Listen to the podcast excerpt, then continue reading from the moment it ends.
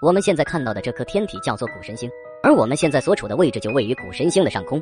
当我们仔细观察谷神星后，会发现谷神星非常特别，在谷神星之上有一个非常神秘而醒目的白色亮点，它和整个灰暗的谷神星显得格格不入。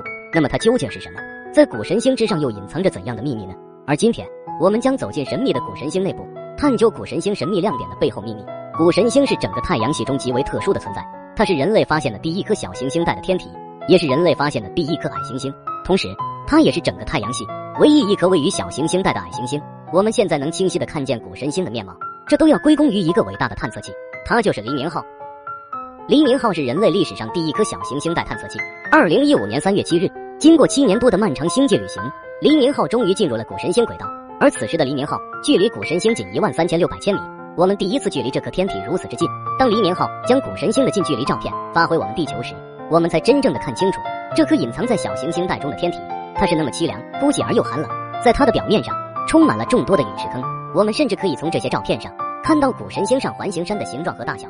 而其中最让科学家们疑惑不解的，就是这个所谓的神秘亮点。它位于古神星北半球一个直径为八十千米的环形山内。科学家们将这个神秘的亮点称为五号特征。然而，根据黎明号发回的照片和数据分析，这个神秘的亮点由很多小型亮点组成。科学家们猜测，它很有可能是一团巨大的水冰物质。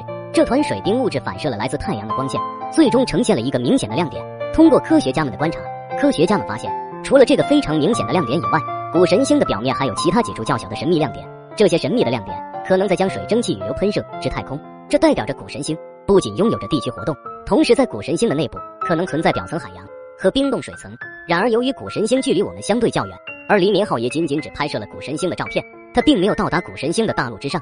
近距离的看清古神星表面究竟是怎样的存在，因此这个神秘的亮点究竟是什么？科学家们也没有一个明确的答案。有的科学家们认为是水冰物质，有的科学家认为是一个巨大的盐水冰湖。然而不可否认的是，古神星是一颗拥有着水的天体，因此古神星也具备了生命存在的重要条件。